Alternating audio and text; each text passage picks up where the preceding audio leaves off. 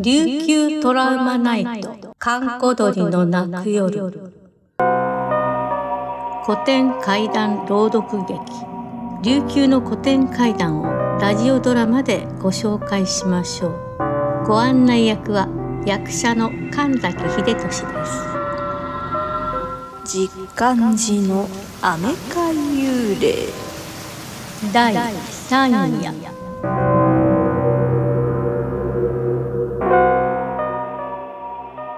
那覇の十漢寺で飴屋を営むその主人は、その夜一睡もできなかった。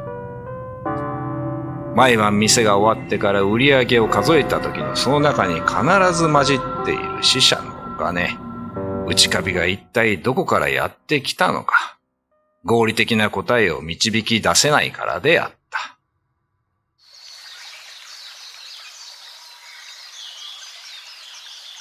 今日こそ内カビの出所、必ず突き止めてやる。お金だと称してこんなもんで人騙くらかしやがって、悪質この上ない。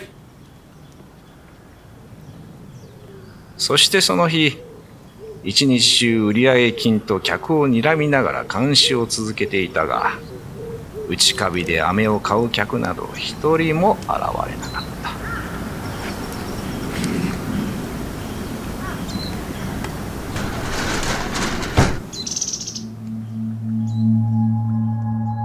すいません。飴をくださいませんか？ああ、あんたか。驚かせないでくださいよ。いいですとも。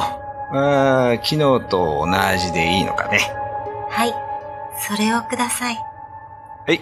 2問いただきます。女は昨日と同じようにお金を払って飴を受け取るとそのまま深い森のあるあたりに消えていった。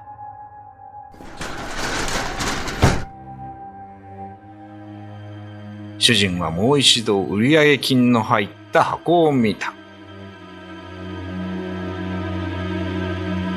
おお、まさかあの女だ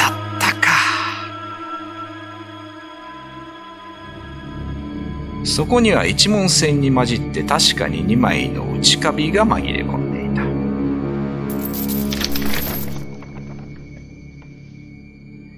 主人は内カビを見るといても立ってもいられなくなった。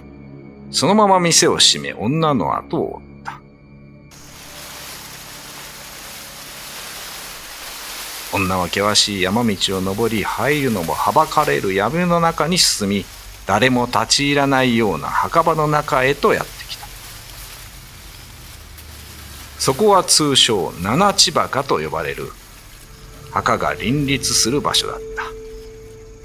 と女はある墓の前で急に立ち止まった。後ろから追いかけてきた主人の方を振り返って一度お辞儀したかと思うとそのまま陽炎のように消えてしまった。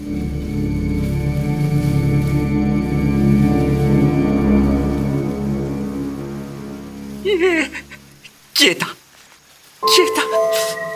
消えちまった。ユリだ。ユリだ。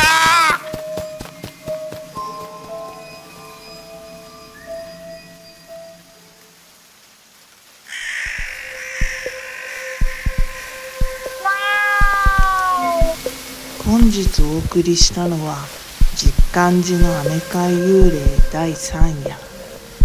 クリプト小原武史朗読雨屋の主人神崎秀俊謎の女崎山和葉でお送りいたしました。明日もお楽しみに。